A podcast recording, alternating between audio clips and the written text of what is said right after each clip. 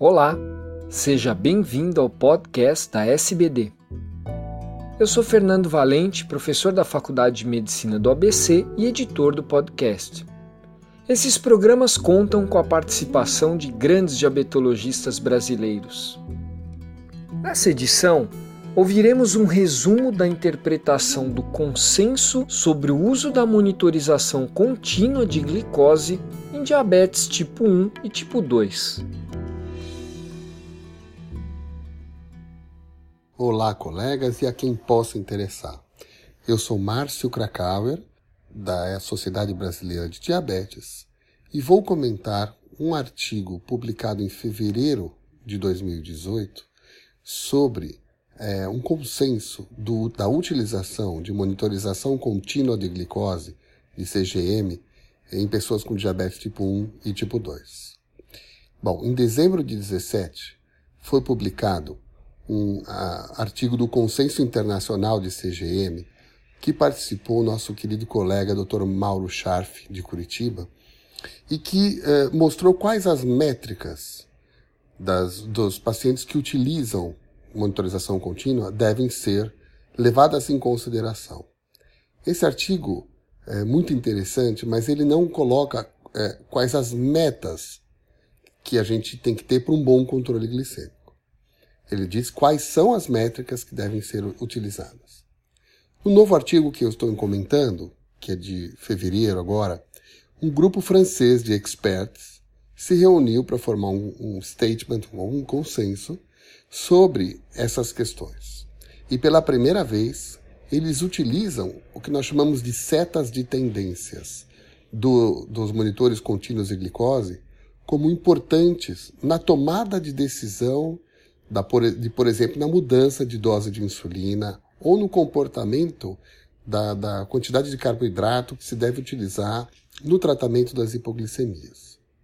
Este consenso é, fez uma, um, uma tabela muito importante e é, colocando que a parte educacional de todas as pessoas que usam monitorização contínua, seja com CGMS, que é o Real Time, que nosso, nosso país nós só temos os da Medtronic, que hoje estão mais dedicados ao uso conjunto com bomba de insulina, e ao Libre, ao Freestyle Libre, que aí sim já são mais para uso tanto em tipo 1 como em tipo 2, de forma a, aos indivíduos que fazem múltiplas doses de insulina, ou bomba de insulina, ou até insulina, insulina basal.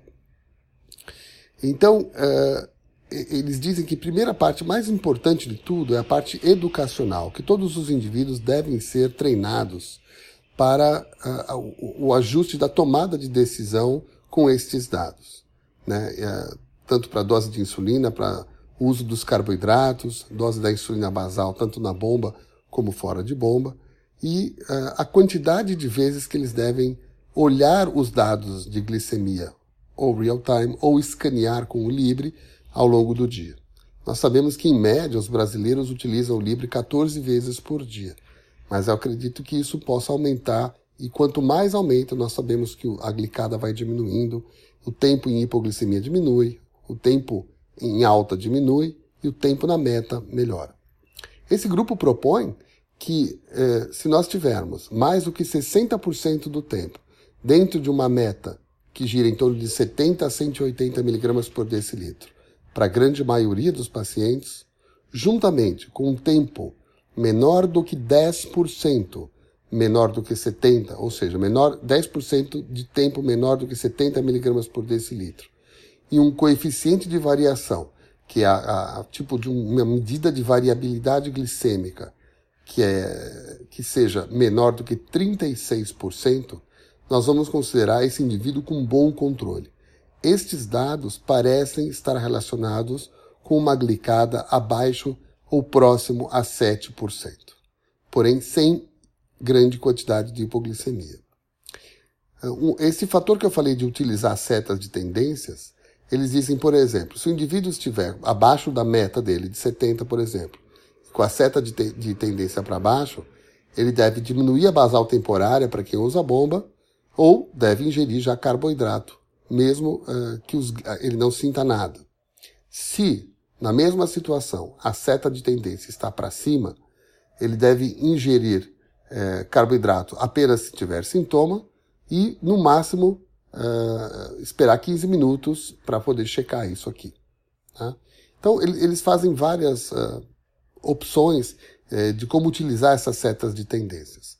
Nós sabemos que as setas de tendência indicam que nos últimos 15 minutos a velocidade de aumento ou de queda da glicose estão em torno de 1 ou 2 ou 3 miligramas por decilitro por minuto, dependendo do tipo de aparelho e do, de como a seta está.